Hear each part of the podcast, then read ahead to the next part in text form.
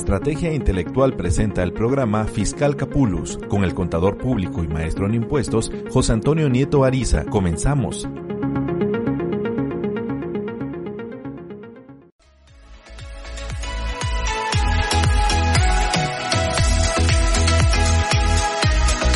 Hola, ¿qué tal? ¿Cómo estamos? Buenas tardes. Los saludo una vez más su amigo Antonio Nieto para llevar a cabo una emisión más de su programa Fiscal Capulus aquí, donde más, por estrategia intelectual global.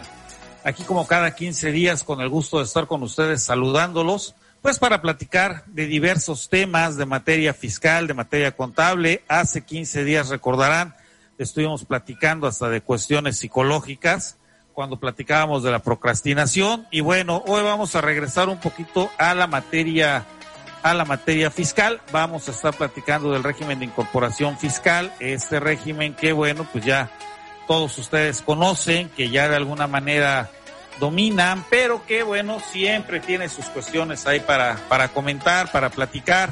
Sabemos que quienes nos están escuchando no siempre son, este, pues están adentrados en la, dentro de la profesión porque bueno, pues están estudiando, están recién egresados, o simple y sencillamente tienen la curiosidad por saber de la materia fiscal y siempre es bueno llevarles temas pues variados, temas que les puedan servir en el uso cotidiano de sus actividades y que el régimen de incorporación fiscal creo que es un régimen muy general. Además, déjenme que les diga, les comparto, hoy también íbamos a hablar de un tema muy, muy, muy interesante que es de la informalidad pero una de nuestras invitadas no, iba a poder estar, así es que decidimos darle como que una entrada a, ese tema de la informalidad, hablando del RIF y ya tocaremos más adelante el tema completo de la informalidad, hablando de, de temas un poquito más, más profundos sobre esto.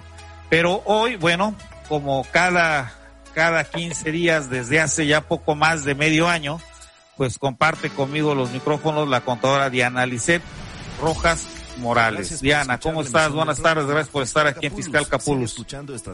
Hola, ¿qué tal? Muy buenas tardes. No, al contrario, gracias por la invitación que se extendió hasta más de seis meses, que creo que ya hasta voy a hacer el año.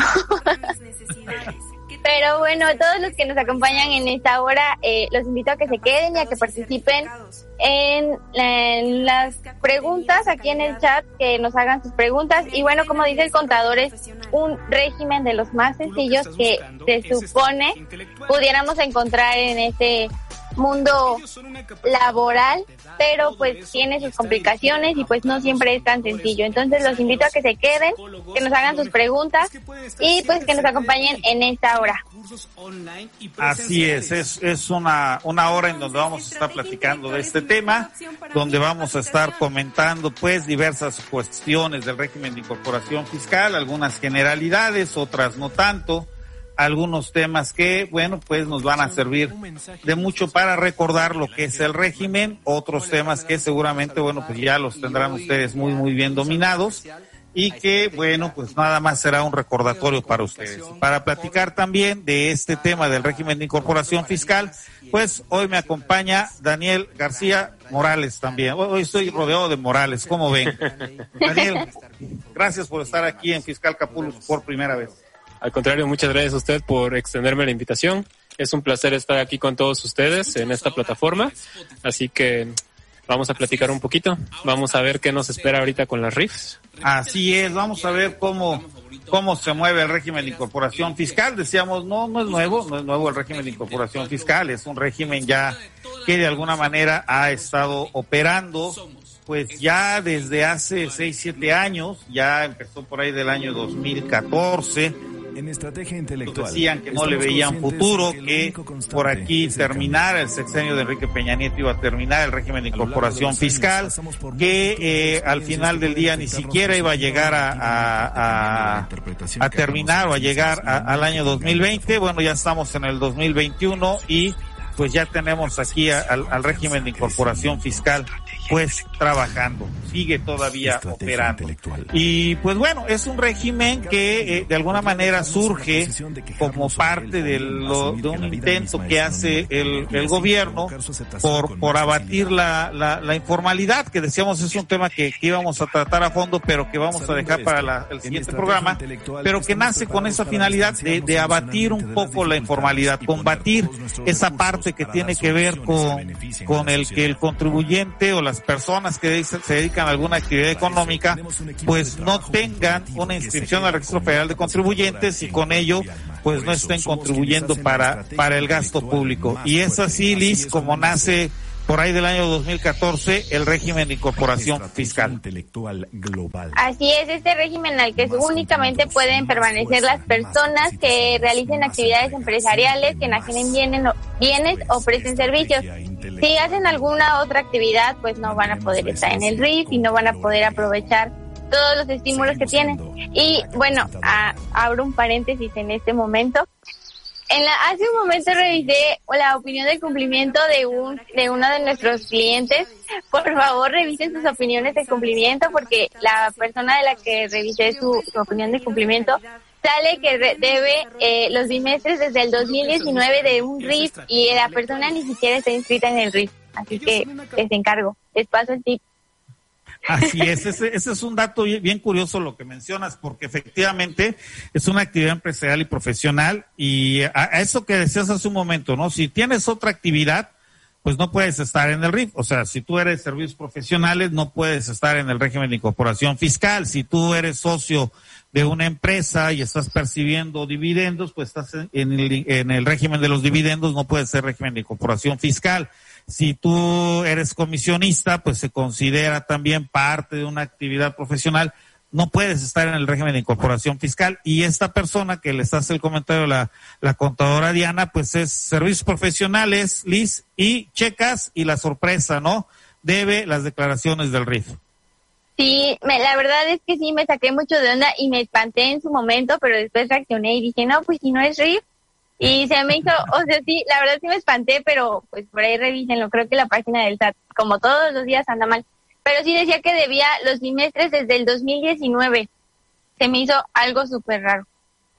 Sí, hay que, hay que echarle una revisada a esta página de, del SAT. Hay que eh, revisar bien cómo, cómo están ahora las opiniones del cumplimiento. Chequenlo, chequenlo. Digo, este es un buen tip que nos está dando la contadora Diana porque recordemos algo que es bien importante. Si hoy en día yo quiero licitar, por ejemplo, para gobierno, me voy a llevar la sorpresa de que de alguna forma, pues yo no puedo, no puedo licitar porque tengo una opinión negativa.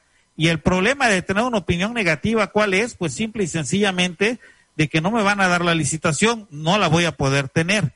Y al no poder tener esa licitación, bueno, pues puedo llegar a perder un ingreso. Y esa pérdida del ingreso que estoy teniendo, va a ser, fíjense qué, qué cosa tan, tan mala por un error al momento en que está el portal del SAT emitiendo una opinión del cumplimiento de en donde me dice que yo no he cumplido con obligaciones que ni siquiera, que ni siquiera tengo que cumplir. Entonces sí, hay que darle una revisada a esa opinión del cumplimiento para ver que efectivamente no nos esté manejando ahí obligaciones que no tengamos la nosotros la obligación de cumplir. Y bueno, pues yo creo que voy a tener que checar también la mía, Liz. Acuérdame temprano, porfa, no sé que también voy a llevar esa sorpresa.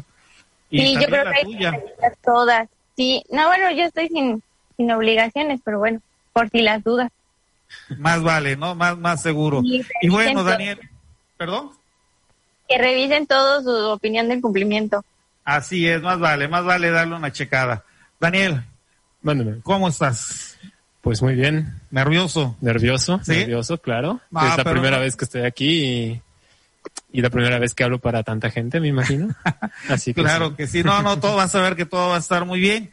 Y bueno, hace rato platicábamos del régimen de incorporación fiscal y tú me dabas tu opinión sobre este tema, ¿no? Me decías el nacimiento de acuerdo a lo que tú veías en la ya en la, en la realidad del, entorno donde te desenvuelves, que tú veías que había muchas cuestiones por las cuales creías que el régimen de incorporación fiscal había nacido.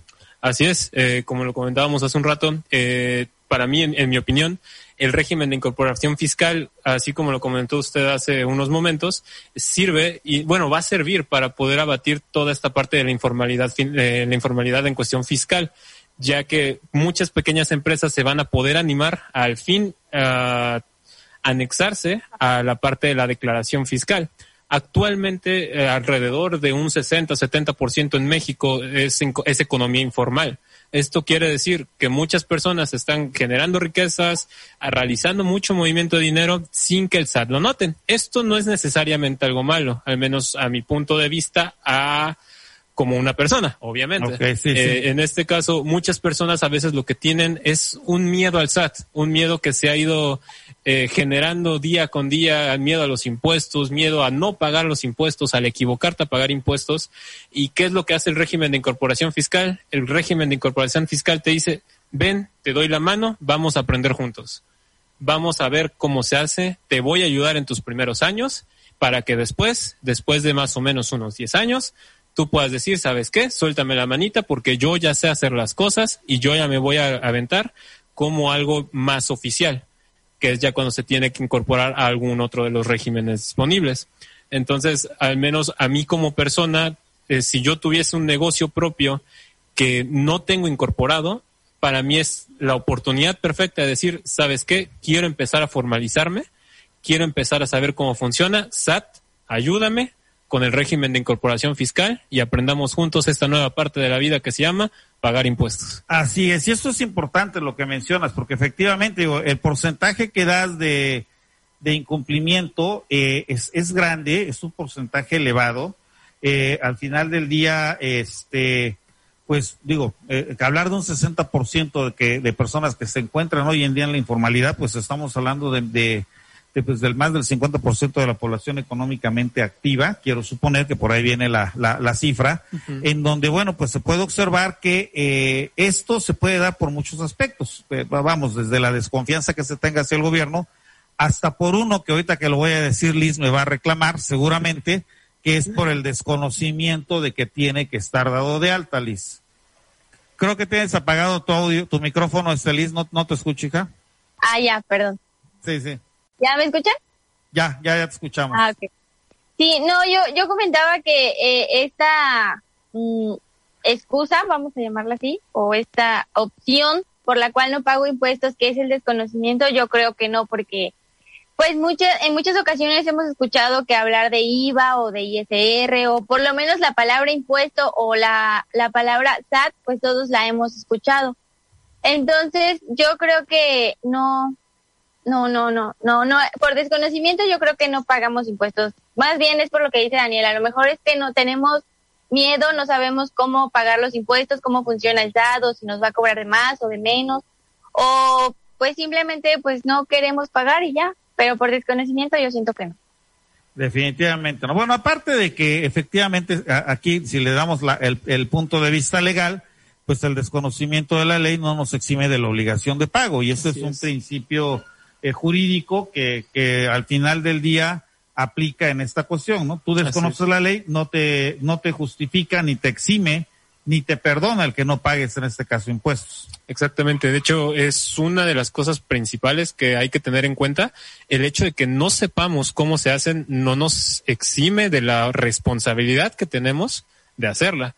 Aquí, eh, por ejemplo, la desventaja puede ser que el, el SAT se le puede eh, complicar más saber quiénes no lo están haciendo, por lo mismo de que es algo informal, y es más difícil ubicar o en dados casos sancionar a quienes están en la informalidad.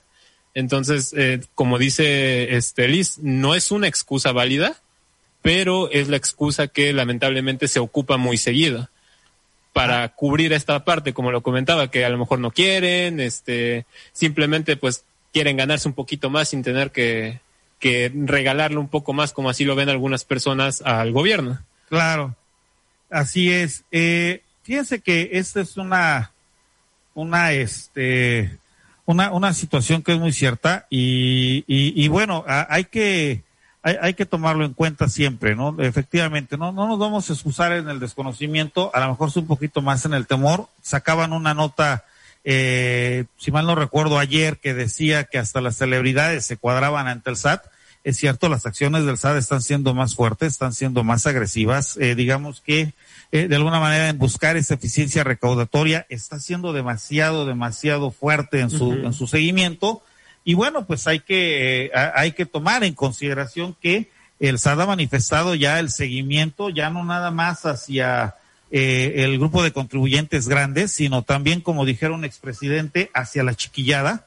¿sí? No sé si se recordarán por ahí a Vicente Fox, que, chiquillas y chiquillos, bueno, hacia toda la chiquillada también. Entonces, bueno, esto es algo ya que ha sido ya muy generalizado y que esa nota que establece, creo que la sacó reforma, eh, pues ya no es tan, tan alejada la realidad, ¿no? Sí hay que tener más cuidado, hay que estar muy, muy puntual en el cumplimiento de las obligaciones. Y fíjense, aquí nos comenta eh, Miguel Ángel Sarabia, dice, en este año están obligados los del RIF a presentar anual. Comento esto porque a algunos contribuyentes les llegó una notificación que revisaran sus obligaciones, pero al ingresar no muestra nada, solo se ve una publicidad en relación a la presentación del anual cuando estos contribuyentes no aportaron por, no optaron por declarar sus pagos provisionales con coeficiente de utilidad. Esto que mencionas, Miguel, es muy cierto y va de la mano un poquito con lo que mencionaba la contadora Liz hace un rato. Hay algunas fallas, creo yo, dentro de lo que es el, el servicio de administración tributaria. Este, Miguel, por si, por si te conectaste recientemente, comentaba, eh, iniciando, iniciando el programa, comentaba la contadora Liz que había checado una opinión del cumplimiento de una actividad profesional una persona física con actividad profesional, y le había salido la, la opinión del complemento negativa porque debía los bimestres del 2019 y 2020 del régimen de incorporación fiscal. Imagínate una actividad empresarial que deba los bimestres del 19 y del 20 del RIF. Bueno, no es la primera vez que presenta esa falla la opinión del cumplimiento, ya se ha presentado en otras ocasiones y el hecho de que les haya llegado la invitación al anual muy seguramente se fue en alguna cuestión genérica de correos genéricos. El SAT manda eh, los telemensajes, anteriormente hacía los telemensajes, las telellamadas, y que iban en general, pues, vamos, agarraba al grupo de contribuyentes en general, y pues así te llegaban cartas de invitación, cartas recordatorio, exhortos, no eran requerimientos, porque obviamente no, no eran como tal requerimientos. Hoy en día, bueno, sigue mandando eh, invitaciones, sigue mandando exhortos, sigue mandando ese tipo de, de, de recordatorios y, y, y bueno, al, al, grado de que el, ¿qué día fue? Van a ver el, si mal no recuerdo, el martes, me, me, me desperté, me, me llega un mensaje en la mañana, yo dije, seguro es Liz que me está saludando, dando los buenos días, ¿verdad? ¿Y cuál es mi sorpresa? Que no, como todos los días, sí, pero no, era el SAT que me estaba recordando que he tenido que presentar una declaración que ya había presentado. Entonces, bueno, eh, en este caso, pues imagínense, ¿no? O sea, sigue mandando, yo creo que por, por generalidad, y aquí, bueno, esta es una parte más eh, gener, general, en donde ya está mandando también recordatorios para el anual a los RIF, y como bien lo dices, Miguel Ángel, si no tomó la opción de tributar bajo coeficiente de utilidad, pues no está obligado, así tenga arrendamiento y salarios, porque recordemos que ya el régimen de incorporación fiscal puede ser régimen de incorporación fiscal por su actividad empresarial y tener ingresos aparte por arrendamiento y por salarios, ¿no? De acuerdo a 2016, pero por su actividad empresarial tributar como RIF. Así es, eso eh, me parece que es un movimiento que puede realizar, bueno, que se realizó para poder motivar a, las, a generar más empresas mexicanas ya que si te puedes limitar a solo atender un negocio como lo era anteriormente antes de esa actualización, eh, tenías que dejar tu trabajo, tenías que eh, dedicarte 100% a tu negocio sin tener un plan de respaldo.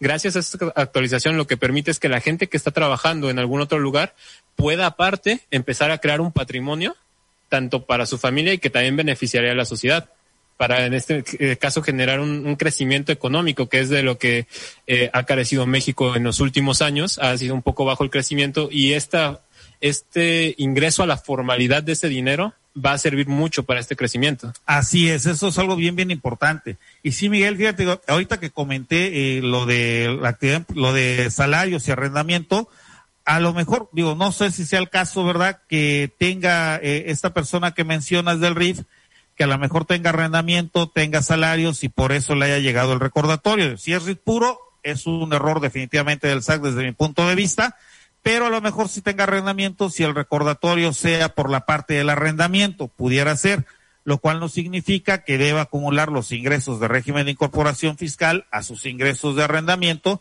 porque bueno, pues ya como lo comentamos ahorita, por un lado son pagos definitivos en el RIF, pagos provisionales en, arrendamiento, a lo mejor sea por ahí eh, eh, esta cuestión. Si es eso, bueno, ya, eh, perdonamos al SAT. Si no, bueno, pues ahí, pues mucho ojo con, con esto es bueno saber también que puede llegarle carta de invitación al RIF, comentarles que no se alarmen, no están obligados, al menos que como bien nos menciona Miguel Ángel, haya tomado la opción de irse por coeficiente de utilidad. Pero bueno, continuando con esto, decíamos que solamente pueden ser RIF las personas físicas que realicen actividades empresariales, enajenen bienes o presten un servicio que para su realización no requiera un título profesional. Y en ese sentido, bueno, la primera pregunta que me hago es, oye, yo estoy realizando eh, determinada actividad, yo voy a hacer, a lo mejor voy a manejar un taxi, a lo mejor yo voy a poner un negocio de, lavandería, yo voy a poner una tienda de abarrotes. ¿Qué soy? O sea, soy empresario, eh, Liz, ¿qué, ¿qué es una actividad empresarial? ¿Qué debo de entender como una actividad empresarial? Ok, podemos eh, entender a una actividad empresarial para tener más claro este panorama de si soy RIF o no. A las, las que se hagan por actividades comerciales, industriales o los agapes, es decir, los, las que realicen actividades agrícolas, ganaderas, pesqueras o silvícolas. Así es. Este, este grupo de contribuyentes que de alguna manera, como bien lo menciona la, la contadora Alicia, que se encuentran aparte enlistados en el artículo 16 del Código Fiscal de la Federación, son, son las actividades, más que grupo de contribuyentes, aquí en este caso, sí me gustaría dejar un poquito recalcado que no es el grupo de contribuyentes como tal, son las actividades como tal. O sea, ver, ¿qué actividad estoy desarrollando? ¿Qué actividad es la que estoy haciendo para saber si yo me ubico en los supuestos que eh, está mencionándose en alguna ley, en alguna, en, el artículo 16 del Código Fiscal de la Federación. A ver, me dedico, no sé, a la compra-venta de zapatos. Me dedico a la compra-venta de zapatos, estoy haciendo un acto de comercio. Aun cuando el 16 de código en su fracción 1 no me define la compraventa como un acto de comercio, pero sí me lo define el código de comercio.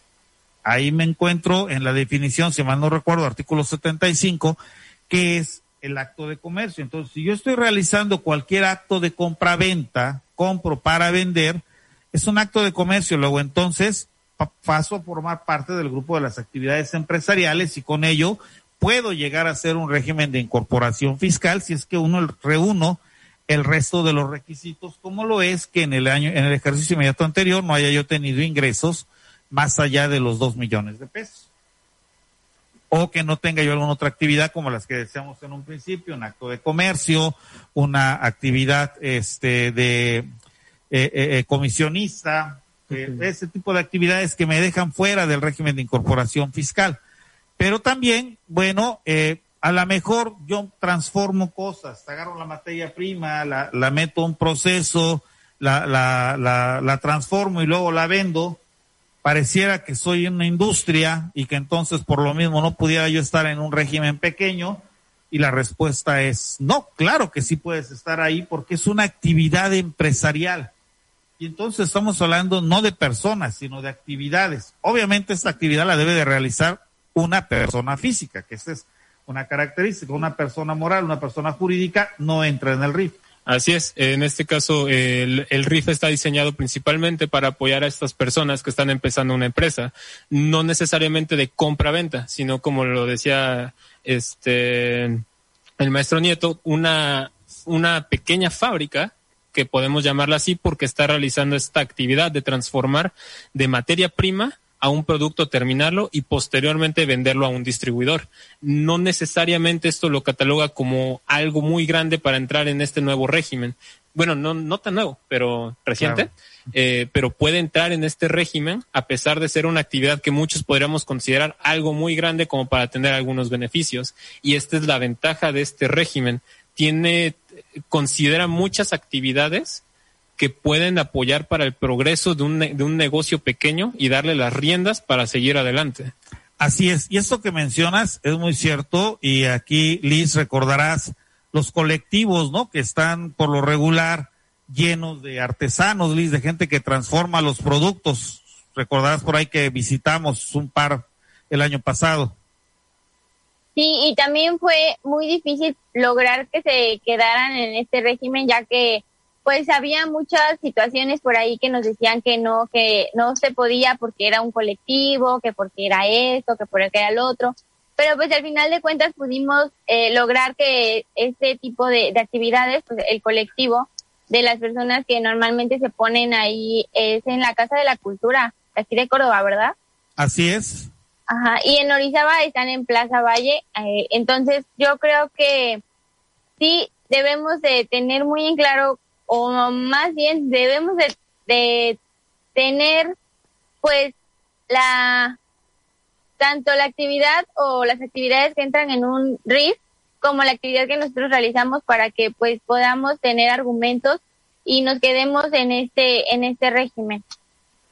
Así es, esto es bien importante. E, esto es bien importante porque por ejemplo, nosotros eh, sabemos que hay eh, contribuyentes que sí pueden ser régimen de incorporación fiscal, de acuerdo a los cambios que se estuvieron dando eh, en algunos años, pero también hay grupos de contribuyentes que decíamos hace rato que, que no pueden ser RIF y no pueden ser RIF en este caso porque pues tienen una actividad en lo particular que no les permite estar en este régimen, este Daniel. Así es. De hecho, por ejemplo, están considerados eh, los agapes, que a pesar de ser una actividad que puede realizar una persona física y no exceder de los dos millones de pesos, eh, hay un eh, hay un artículo en el cual se les da un tratamiento especial a estos ágapes. Eh, ¿Qué son los ágapes? Los ágapes son aquellos que se dedican a actividades ganaderas, de pesca y agricultura, pero que sus ingresos excedan al 90%, que sus ingresos por estas actividades excedan a un 90% de los ingresos que ya tienen, eh, que tienen generados igual eh, alguien que puede decir, sabes qué? yo trabajo eh, como intérprete, eh, yo hago traducciones, ¿qué soy? En este caso, esta, esta actividad es una actividad que se puede considerar como un servicio profesional, por lo tanto ya está contemplado en otra sección. E igual, las trabajadoras domésticas, que fue un tema eh, que se, se, estuvo revisando en este caso para poder eh, ver qué, qué beneficios les podían dar a estas personas. Es, ellas tampoco entran como parte del régimen de incorporación fiscal, ya que se les, se les dio un tratamiento especial para que puedan tener una mayor cantidad de beneficios. Entonces, estos tres ejemplos son cuestiones que no pueden entrar al RIF por, eh, porque ya están tratadas de alguna otra forma dentro de, las normas. Así es, ya tienen un tratamiento especial, ya hay una, en el caso que mencionabas, Daniel, de, de, los agapes, bueno, pues tienen estímulos pues mil veces mejores que los del régimen de incorporación fiscal, que realmente sería un tanto eh, no quiero decir responsable, pero a lo mejor sí inocente, el hecho de que nosotros agarremos un contribuyente que sea del sector primario y que le digamos, pues vente al régimen de incorporación fiscal porque vas a tener excepciones en el pago de impuestos. Bueno, no, espérame, tú tienes un régimen especial, tú tienes un régimen particular que es el del sector primario y en ese régimen, bueno, pues vas a, a, a tributar porque te conviene más porque de alguna manera ahí vas a tener mejores beneficios. Entonces vamos a ir separando el sector primario que también nos mencionaba la contadora Lisa hace un momento, es eh, la agricultura, la ganadería, la pesca y silvicultura y que forman parte, forma parte de, de, de este grupo de contribuyentes, de este grupo de actividades, de actividades que contempla el artículo 16 del Código Fiscal de la Federación como una actividad empresarial, bueno, tiene su tratamiento especial en el artículo 74 de la ley del impuesto sobre la renta y aquellos eh, contribuyentes del sector primario con ingresos más pequeñitos, bueno, pues en el 74A ahí hay como que un mini régimen de, de las actividades del sector primario en el cual también se pueden ubicar. Sin embargo, sin embargo, Liz, pues hay grupos de contribuyentes que aun cuando no pueden ser RIF, pues resulta que siempre hay una forma en donde los puedes tener en el régimen de incorporación fiscal. Y ojo, no es haciendo chanchullo, aclaro, ¿sí? No es haciendo malos manejos, no, sino que legalmente se pueden estar en el régimen de incorporación fiscalis. Así es, por ahí hay unas resoluciones donde nos dice que este tipo de personas que les voy a, mencionar sí pueden estar en este régimen y es de manera legal, no vamos a hacer ningún tipo de, de, de chanchullo como lo dice el profe. Pero bueno, eh, los contribuyentes que sí pueden ser RIF a pesar de que en algún momento pues no pudieran estar en ese régimen, son aquellas personas que se dedican a la venta de la leche liconza, de los pronósticos, la Notaría Nacional y bueno, como lo mencionaba Daniel, los agapes que tienen un tratamiento especial, pero bueno, también pueden ser RIF siempre y cuando sus ingresos no excedan del 90% por dicha actividad. Así es. Cuando vemos, por ejemplo, ah, perdón, ibas a continuar diciendo algo, Estelis. No, no, adelante. Ah, Cleito, creí que te había quitado la palabra de la boca, perdón. Este, sí, eh, en el caso que menciona eh, la contadora Lisek de, de, de, lo que es liconza, pronósticos, Lotería Nacional, sabemos que, bueno, cuando ganan por comisión, pues también es cierto, es que eh, son, eh, muchos de ellos son programas de gobierno, como es el caso de Liconza o la asistencia pública, la lotería y los pronósticos, y que de alguna manera, bueno, van a tener un tratamiento especial. Aquí sí quiero solamente dejar bien remarcado una cuestión que a mí me, me llamó mucho la atención recientemente, porque esto, este grupo de contribuyentes, en el sentido estricto de la aplicación de la ley, son sus ingresos pues por una comisión prácticamente.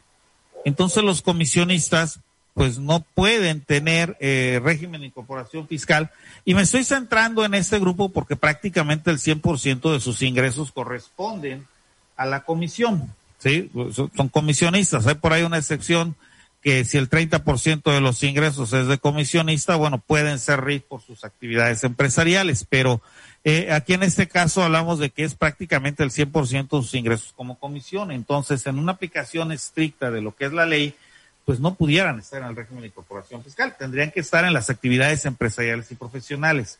Sin embargo, sin embargo, un dato bien importante que no podemos perder de vista, hay que estar muy al pendiente porque las administraciones generales jurídicas, bueno, más bien la Administración General Jurídica del SAT, da tratamientos especiales a ciertos grupos de contribuyentes. Uno de ellos que hoy en día se me viene a la mente y que igual sería incluso interesante que tocáramos eh, eh, un programa de esto, pues son las asociaciones religiosas.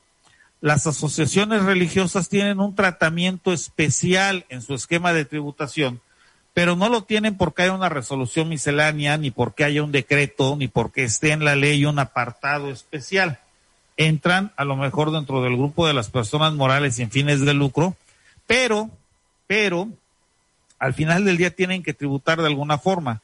Y estas personas morales tienen un tratamiento, estas personas morales, asociaciones religiosas tienen un tratamiento especial que les decía y les repito, no viene marcado en una, en una resolución miscelánea ni en un decreto, sino en un oficio que año con año emite la Administración General Jurídica del SAT en donde nos da los lineamientos de cómo deben de tributar para efectos del IVA, el efecto de la renta y eh, incluso hasta la manutención de sus ministros de culto.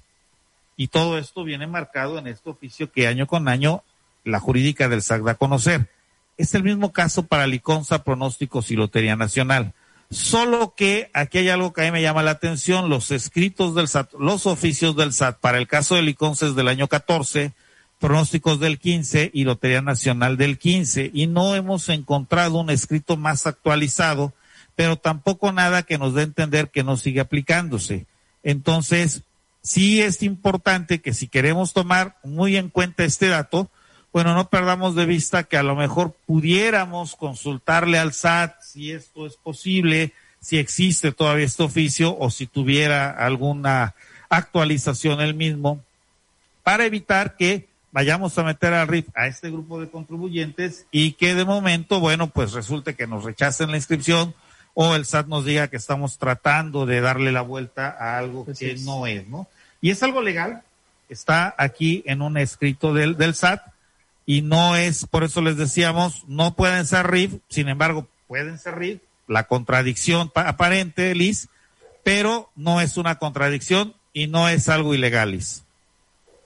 No, por aquí está la resolución Y bueno, el oficio también está publicado en la página del SAT, como lo decía el contador. La, la, la resolución de acerca del ICONSA fue exactamente, yo tengo aquí el dato, del 19 de septiembre del 2014 y el de pronósticos fue del 27 de abril del 2015 y de la Lotería Nacional el 27 de abril del mismo año que pronósticos.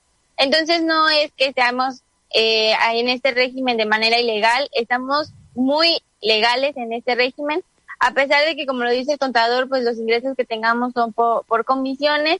Y bueno, los agapes, siempre y cuando su, sus ingresos no excedan del 90% por hacer este tipo de actividades, bueno, pues ahí pueden estar en este régimen.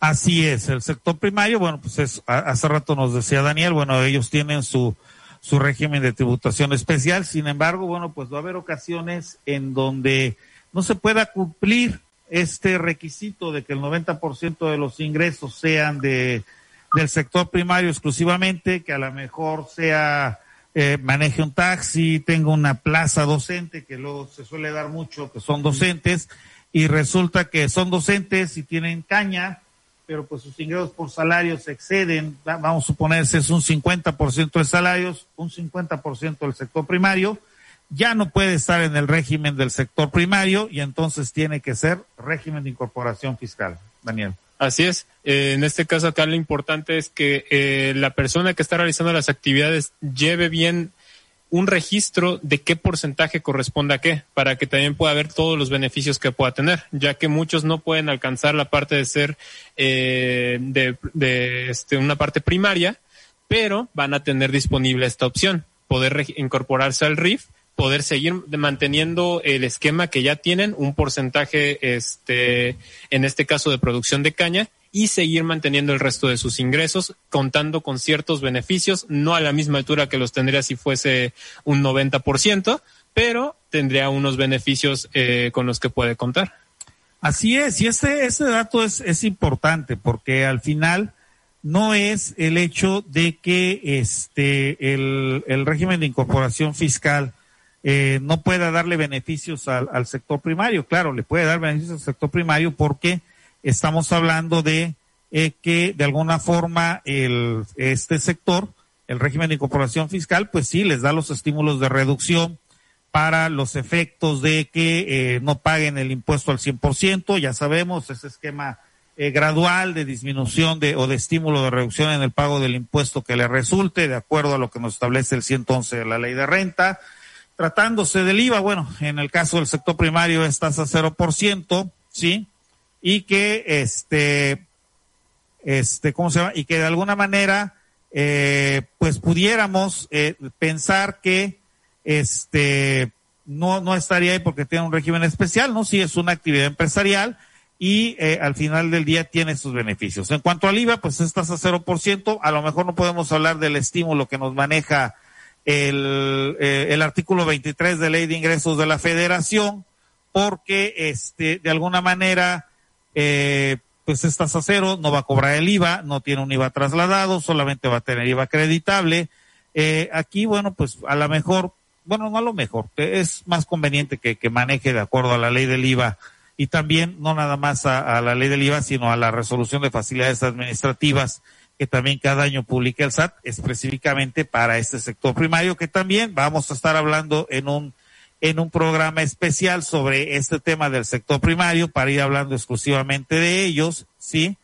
Y que, bueno, pues va, vamos a, tocar a profundidad un poquito el sector primario. Pero hoy, bueno, pues vamos a seguir tocando de parte de las obligaciones del régimen de eh, incorporación fiscal y una de ellas, una de ellas, Liz, es la de emitir comprobantes eh, simplificados. No hablamos de CFDI. No hablamos ahorita del CFDI porque esa obligación sabemos que ya la tiene, ¿no? A la emisión de un comprobante simplificado de manera obligatoria, Liz. Así es, es algo que, bueno, antes del 2014 los contribuyentes que eran repecos, me parece, no podían no podían emitir comprobantes fiscales bueno ahora el ya no solamente pueden emitirlos sino que es una obligación de este régimen emitir los comprobantes y pues como lo dice el contador o sea no necesariamente es un CFDI como tal un comprobante donde se compruebe la operación que se tuvo con el cliente Y pues yo creo que con eso cubre esta obligación de entregar o emitir los comprobantes a los clientes con los cuales tengan sus operaciones. Así es. Y este, este dato, Daniel, es, es muy importante porque, a ver, no estamos hablando del CFDI, o sea, de la operación que se tiene en donde llega el cliente, te pide que le emitas una factura, como se conoce habitualmente, ¿sí, no? Ya tú agarras, le, le emites su CFDI. Tampoco estamos hablando del CFDI global, que ese es el que se tiene la obligación de emitir ya sea de manera diaria, semanal, mensual o bimestral, como caso exclusivo para el régimen de incorporación fiscal, de emitir un CFDI bimestral. No, estamos hablando de emitir un comprobante simplificado a los contribuyentes, pero de manera obligatoria. Así es, eh, en este caso, por lo que comúnmente conocemos como el ticket. Así eh, Esta parte es la que también está marcado por la RIF que no están obligados ellos a dar un ticket debajo de 250 pesos a menos que el mismo cliente se lo exija.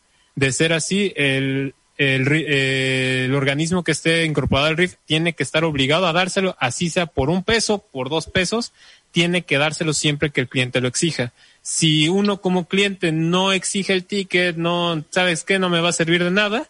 Eh, yo como empresa puedo decir, ¿sabes qué? Pues no te lo doy eh, aquí es donde entra lo que usted nos comentaba, los del el CFDI global, este, las facturas globales, que es lo que ellos tienen que eh, comprobar que efectivamente ellos recibieron ese ingreso, pero que el cliente no les pidió una factura. Aún así ellos tienen que declarar esta parte, tienen que enseñar todo lo que están ellos registrando como, como entradas.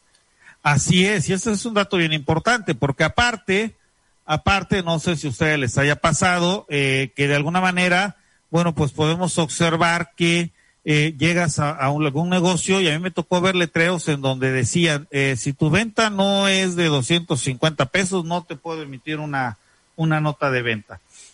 O no te voy a dar un comprobante porque tu venta, con las ventas menores a 250 pesos, ¿no? A ver, yo creo que no va por ahí. Eh, se dio mucho esa confusión. Es, no estoy obligado a dártela si no me la solicitas por venta menor a 250. Pero si tú me la pides, te la tengo que dar, no importa que sea el monto. Porque ahora también, si tú me dices, no te doy la nota de venta, ah, bueno, porque dices que no estás obligado, pero si estás obligado a facturarme, entonces dame una factura, dame un CFDI. Así es, es, es importante estar eh, al tanto de todas estas cosas porque muchas veces podemos malinterpretar eh, lo, que, lo que se nos está pidiendo como obligación.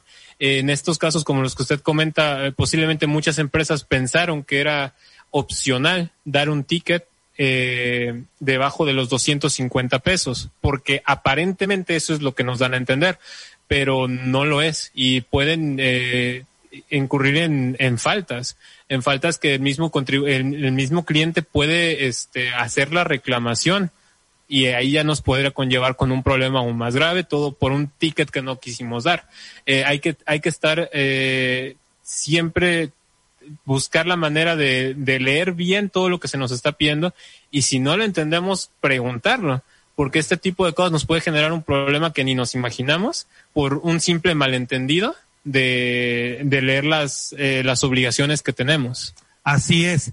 Y Liz, bueno, pues definitivamente, digo, ya ni buscarle, ¿no? Si vendes o tienes una venta arriba de 250 pesos, sin que te pida el cliente, tú le das la copia de tu nota de venta.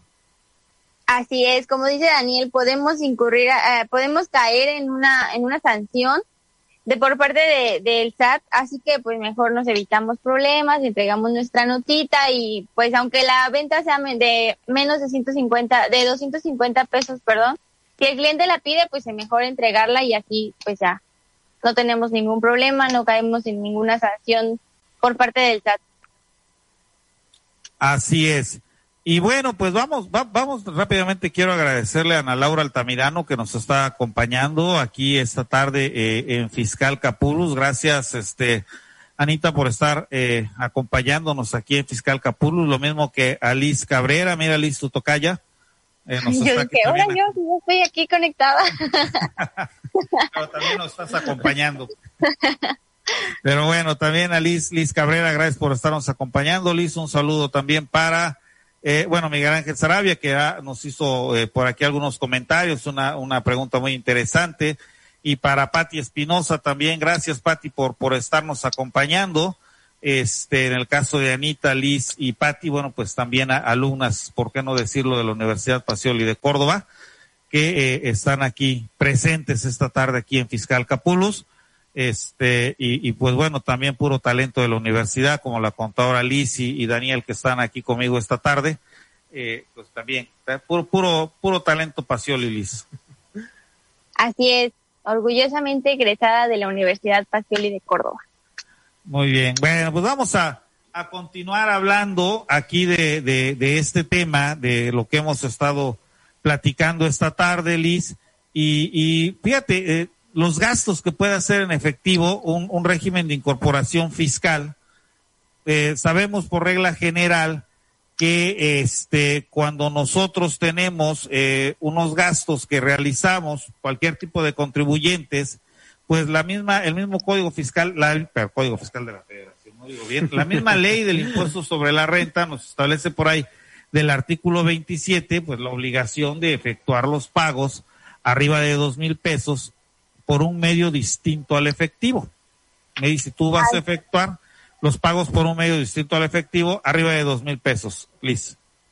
Así es, sí, muchas veces pues aquí queremos pagar todo en efectivo y pues se nos va el avión pero sí debemos, eh, debemos de tener en cuenta que los gastos que hagamos que sean eh, mayores a dos mil pesos, pues sí tienen que ser con un medio distinto al efectivo. Puede ser eh, tarjeta de crédito, de débito, una transferencia electrónica e incluso creo que vales, me parece. Así es, también. Estoy bien o estoy mal, pero también pueden ocupar sus vales. Así es, y pero esto obviamente hablamos, Liz, regla general regla general para todos los contribuyentes, eh, digo, todos los mortales, no vamos a llamarle así, pero el régimen de incorporación fiscal, su beneficio de pago en efectivo es mayor. Su beneficio de pago en efectivo, digo, ahorita Liz nos platicaba de la regla general, artículo 27, eh, ley del impuesto sobre la renta, pero el artículo 112, ley del impuesto sobre la renta, tiene también por ahí eh, pues un beneficio mayor para el régimen de incorporación fiscal tratándose de las compras en efectivo, Liz. Así es, sí, eh, esto que yo mencionaba es regla general para todos los, los regímenes, los, ¿cómo, cómo mencionó? los simples mortales. Todos los simples mortales. para todos los simples mortales. Ay, se oye muy feo. Pero bueno, no, mejor hay que decir todos los contribuyentes. Bueno, para todos los contribuyentes. Pero el régimen de incorporación fiscal, pues puede hacer compras de hasta cinco mil pesos en efectivo, ¿sí? Y eh, pues podrá eh, sin ningún problema tener estos gastos. Eh, digo, la, el artículo 112 es muy general, nos dice, pues puedes hacer todas las compras que, que quieras hasta por un monto de cinco mil pesos pagándolos en efectivo nada más ten tu, tu comprobante fiscal digital, tu CFDI, y lo podrás deducir sin ningún problema. Decíamos, el resto de los contribuyentes compras en efectivo de hasta dos mil pesos. Sin embargo, las reglas de carácter general, la resolución miscelánea fiscal le permite al régimen de incorporación fiscal tener un pago, un pago de, ah, bueno, pero a ver, aquí ya me estoy eh, yendo muy en banda sin antes aclarar algo. De la regla general que nos decía la contadora Liz de los pagos en efectivo de hasta dos mil pesos, son, eh, decíamos, aplicable para todos los contribuyentes, pero no entran combustibles. No entra la gasolina, ¿sí? Para ningún tipo de, combustible, para ningún tipo de, de, vehículo terrestre, aéreo, marítimo, nada. Ese tipo de, de combustibles que nosotros compremos, siempre deberá ser pagado con un medio distinto al efectivo. Nos los mencionaba ahorita la contadora Liz, tarjeta de crédito, débito, cheque, transferencia electrónica. Pero el régimen de incorporación fiscal, el régimen de incorporación fiscal por reglas generales puede adquirir gasolina y pagarla en efectivo hasta por un monto de dos mil pesos. Fíjense, es el único régimen que tiene permitido realizar la compra del combustible y pagarlo en efectivo y hacérselo deducible todavía.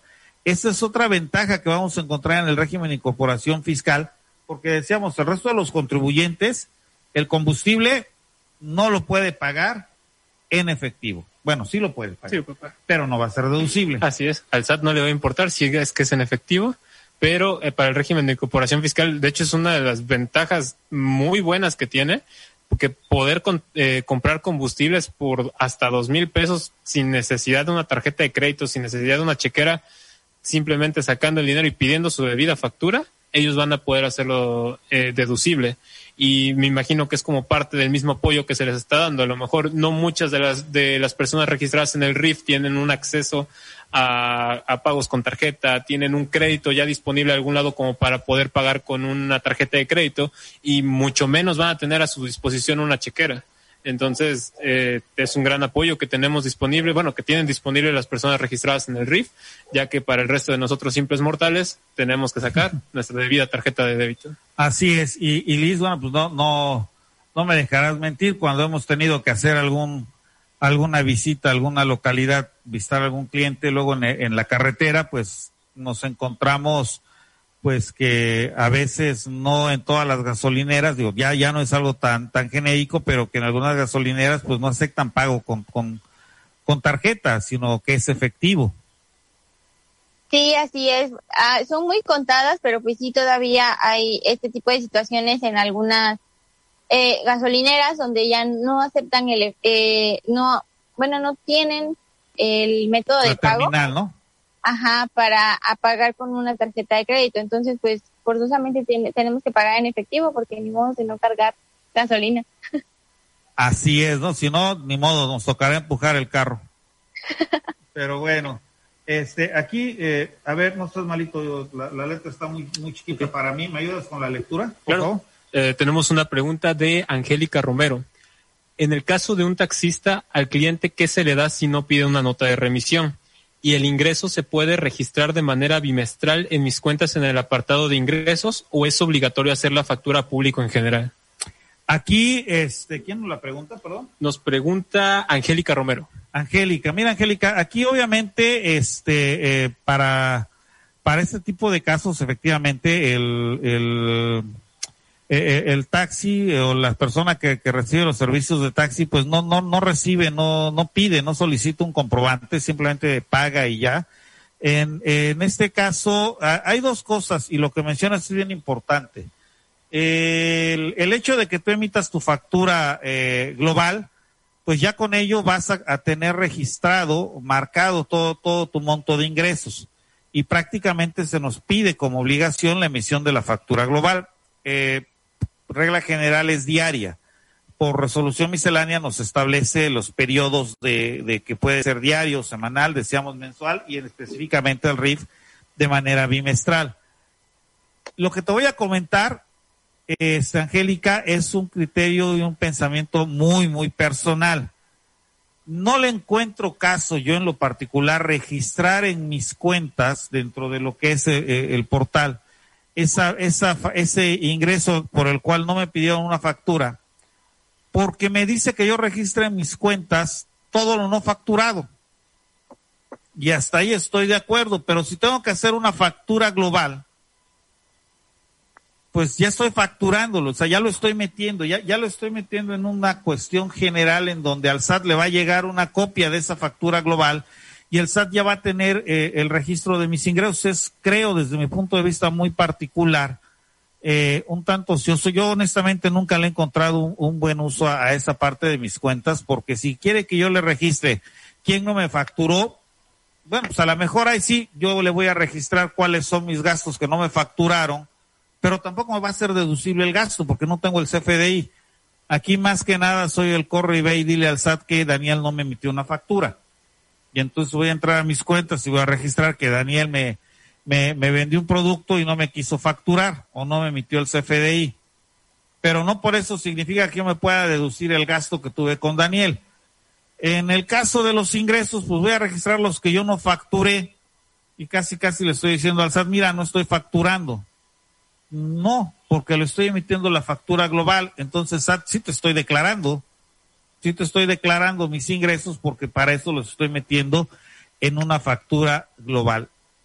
Eh, repito, criterio muy, muy personal mío, siento ocioso el registro de los ingresos no facturados porque estoy emitiendo una factura global.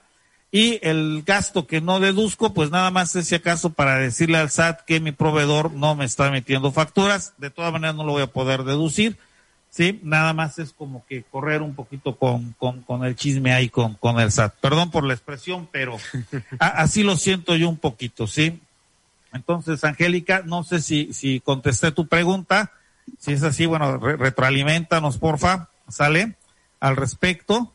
Este, y se acaba de conectar Ada, Ada, Ada Raquel, también aquí, eh, titular también de, este espacio. Un saludo, Ada. No estás físicamente con nosotros, pero veo que nos estás viendo. Gracias por estarnos acompañando aquí en Fiscal Capulus, lo mismo que a Cari Carcamo, también, este, ambas también de la Universidad Pacioli, por cierto.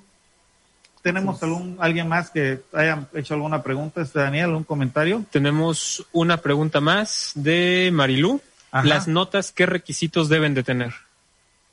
Las notas son, eh, debe de estar foliada eh, de entrada, previo a la emisión, no es que yo le ponga el folio manual, previo a la emisión, obviamente el nombre del emisor, eh, junto con su RFC, prácticamente son los datos que nos pide, y recordemos que al ser nota con el público en general, pues no nos pide el desglose por separado del impuesto. Entonces, nada más con que se dé el producto que se está vendiendo y el monto total de la, de la operación. Y ya con esto doy por cumplido este, este requisito.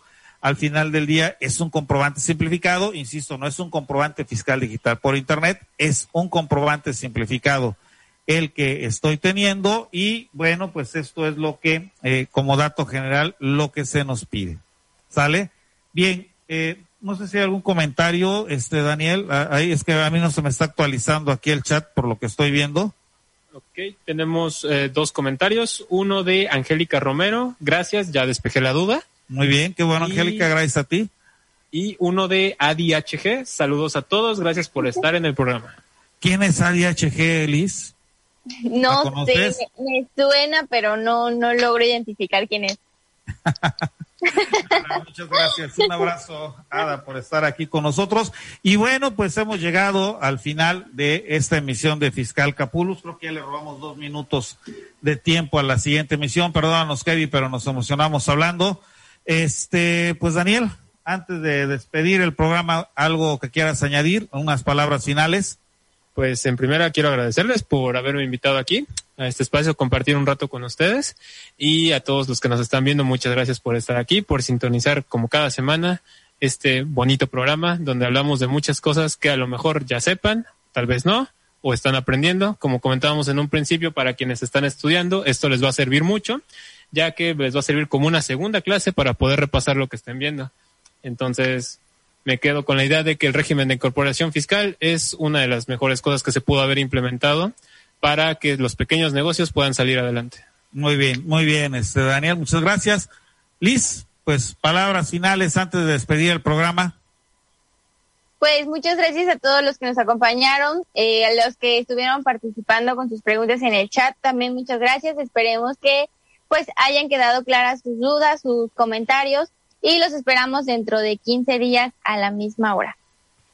Perfecto, muy bien y pues muchas gracias a, también a todos los que nos acompañaron este esta tarde aquí. Lua eh, mencionas un poquito de vicio en el sonido, discúlpame, no habíamos visto esta parte, pero bueno, muy, muy probablemente sabes que fue un ventilador que tenemos acá, que es el que nos ha de estar haciendo la maldad con el, con el sonido. Este, y esto, bueno, no, no, no lo, no lo detecté, fíjate, que, que, que, Qué, qué, pena. Pero bueno, vamos a tratar de corregir esta parte. Se me hace que es un ventilador que tenemos aquí de frente el que nos está viciando el sonido. Pero bueno, pues les agradecemos mucho a todos y cada uno de ustedes que nos acompañaron esta tarde aquí en Fiscal Capulus. Esperamos haber compartido tema de interés con ustedes. Acompáñenos dentro de 15 días. Recuerden, en punto de las 19 horas aquí a través de Estrategia Intelectual Global. Y no se les olvide, síganos a través de Facebook en Fiscaleando Ando. Ahí nos pueden encontrar. Ahí también subimos algunos comentarios, algunas actualizaciones, también algunos memes. ¿Por qué no? Que Liz se encarga ahí de, de, de, proveer de memes en, la página. Y acompáñenos, síganos a través de Fiscaleando Ando y nos vemos, nos oímos dentro de 15 días. Muchas gracias.